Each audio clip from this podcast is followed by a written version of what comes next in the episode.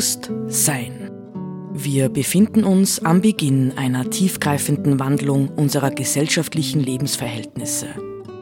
Welche Gedanken und Inspirationen können uns dabei helfen, diesen Wandel zu bejahen und zu gestalten?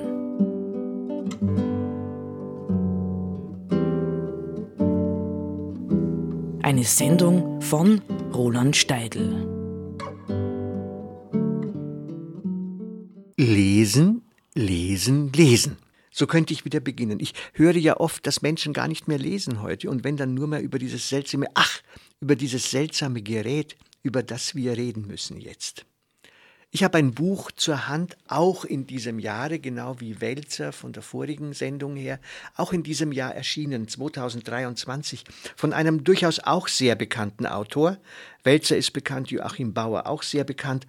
Ähm, Titel ist Spiegel Bestseller steht hier.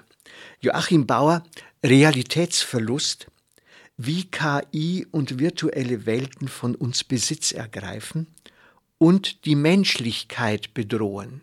Ja, so lautet der Untertitel.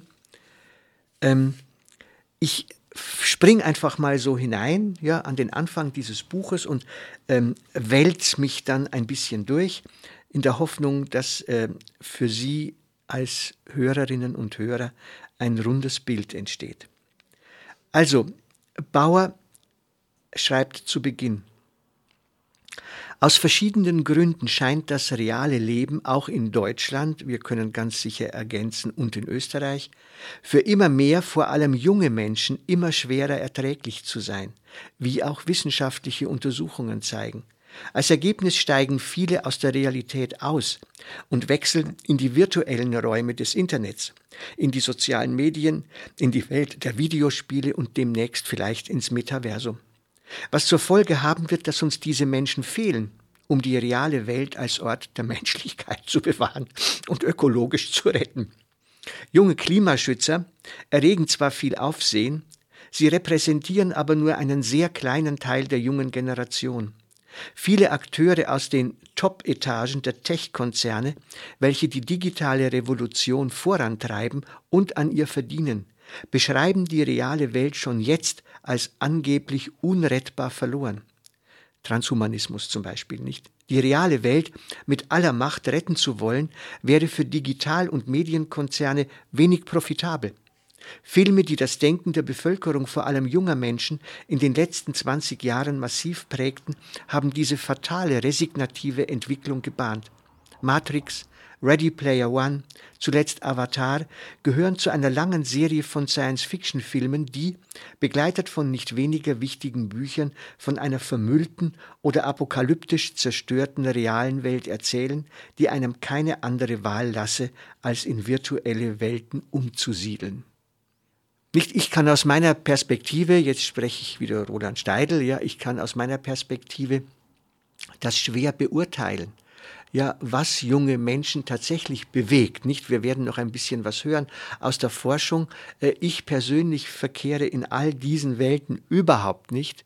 Ja, aber ich kann mir tatsächlich imaginieren, dass es für viele Menschen so ausschaut, wie Bauer es beschreibt. Weiter bei Bauer. Unsere westlichen Gesellschaften sind verunsichert. Wir haben rückblickend sicher einiges falsch gemacht. Auch die Pandemie hat uns zugesetzt. Doch die Unterwerfung unter die totale Digitalisierung aller Lebensbereiche und der Abmarsch von immer mehr Menschen aus der Realität in die digitalen Räume des Internets sind keine Lösungen, sondern machen die Lage nur noch schlimmer. Sie machen uns Menschen zu einem kopflosen, leicht manipulierbaren Hühnerhaufen. Die Spaltung unserer Gesellschaft ist erheblich. Knapp die Hälfte der Menschen verneint, man könne bei gegensätzlichen Themen durch Gespräche zusammenfinden. Die Einsamkeit innerhalb unserer Gesellschaften hat neuesten Studien zufolge bedenkliche Ausmaße angenommen. Einsamkeit aktiviert die Schmerz- und Stresssysteme. Der Gebrauch von schmerzstillenden Mitteln und Psychopharmaka ist enorm. Vieles spricht dafür, dass immer mehr Menschen das Gefühl haben, es in der Realität nicht mehr auszuhalten und daher in die virtuellen Räume auswandern. Soziale Verbundenheit gehört erwiesenermaßen zu den stärksten Vorhersagefaktoren für die Bewahrung der Gesundheit und für ein langes Leben. Wir müssen zurückfinden zum wichtigsten Merkmal, das uns als Menschen ausmacht. Wir müssen zurückfinden in unsere Kraft und in die Realität. Man muss dazu sagen, vielleicht noch kurz, wer ist eigentlich äh, Joachim Bauer? Ja, er ist Arzt, Professor Dr. Med, ist Neurowissenschaftler, Arzt und Psychotherapeut und hat schon sehr, sehr viele äh, Bücher herausgegeben, die sich im Wesentlichen auch mit aktuellen gesellschaftlichen Themen befassen, auch mit großem Erfolg. Ja, ähm, ich möchte wiederum ein bisschen hm, weitergehen mit dem Zitieren. Eine Geschichte, nicht die wahrscheinlich jeder, eine Situation, die jeder von uns kennt. Eine erwachsene Bezugsperson mit einem Kind, entweder unterwegs, zu Hause oder in der Kita.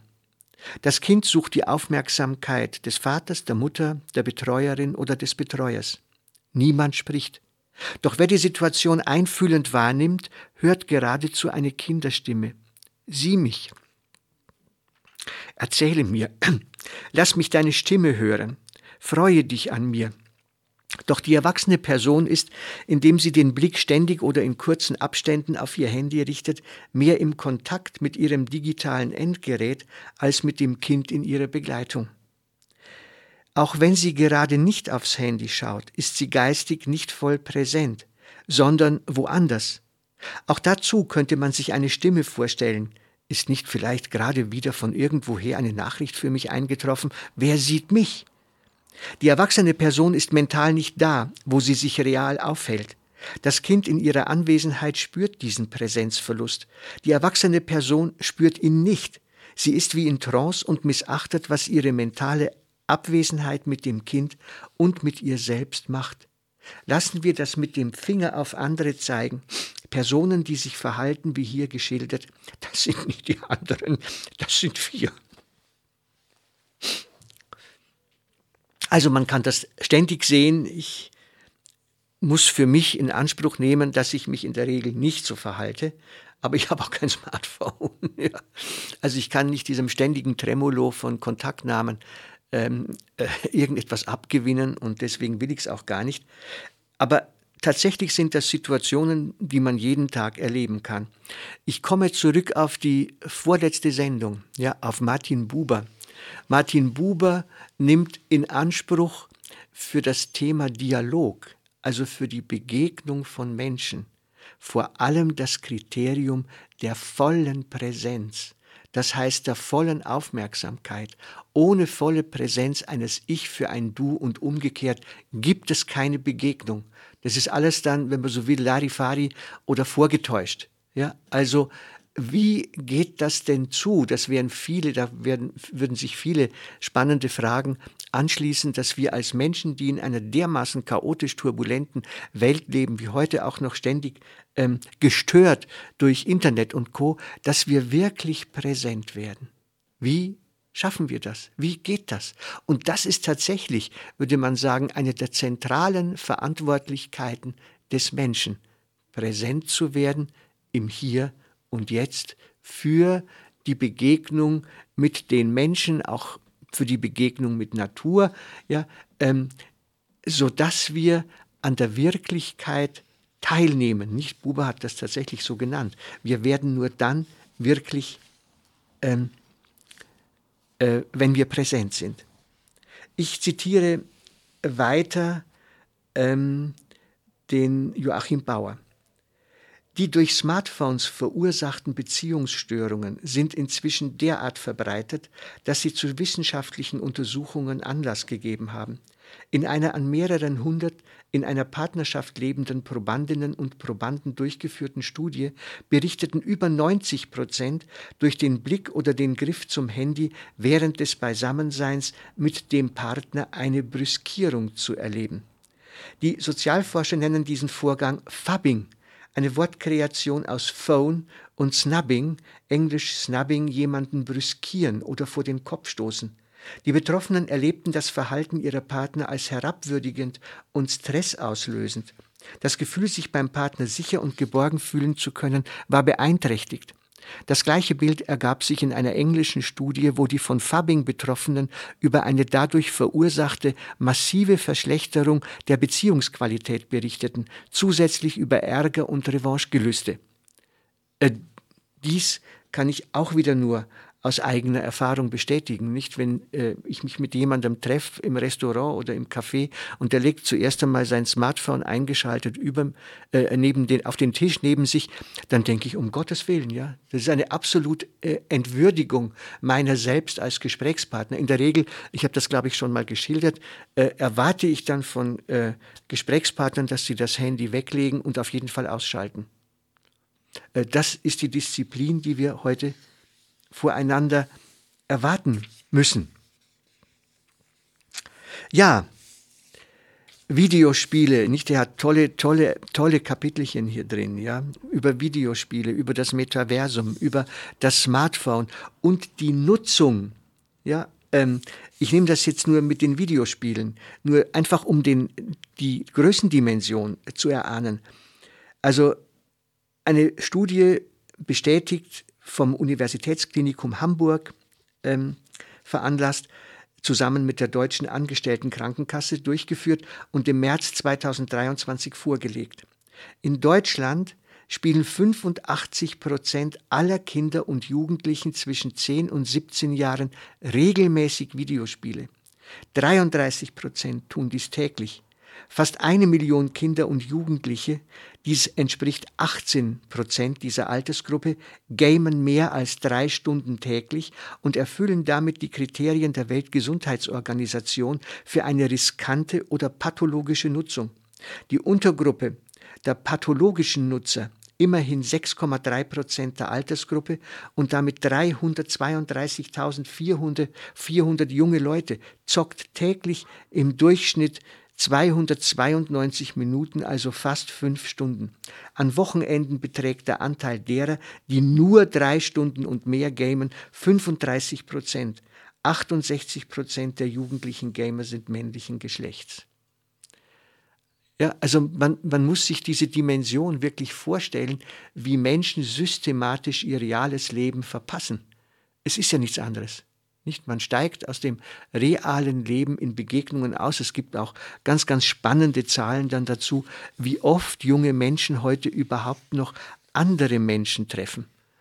Ja, also ein, höchstens jeder zweite, jeden zweiten oder dritten Tag trifft einen Freund oder einen Bekannten. Teilweise Menschen über Tage hinweg überhaupt niemanden, ja, außer äh, in der Schule oder so natürlich nicht, aber in der, im Freizeitbereich äh, läuft alles mehr oder weniger über über die Internette Welt. Ja, noch ein abschließendes Zitat.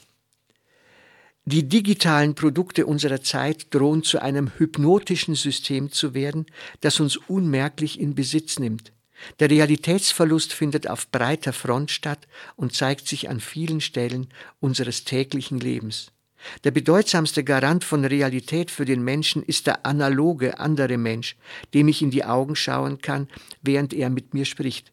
Dass ein Großteil zwischenmenschlicher Kontakte nur noch unter Zwischenschaltung und Kontrolle von Digitalkonzernen stattfindet und dass analoge zwischenmenschliche Begegnungen und der Blick in die Augen eines anderen messbar drastisch abgenommen haben, ist Realitätsverlust dass immer mehr Menschen immer mehr Zeit in den virtuellen Räumen der sozialen Medien, der Videospiele und demnächst im Metaversum verbringen, ist Realitätsverlust.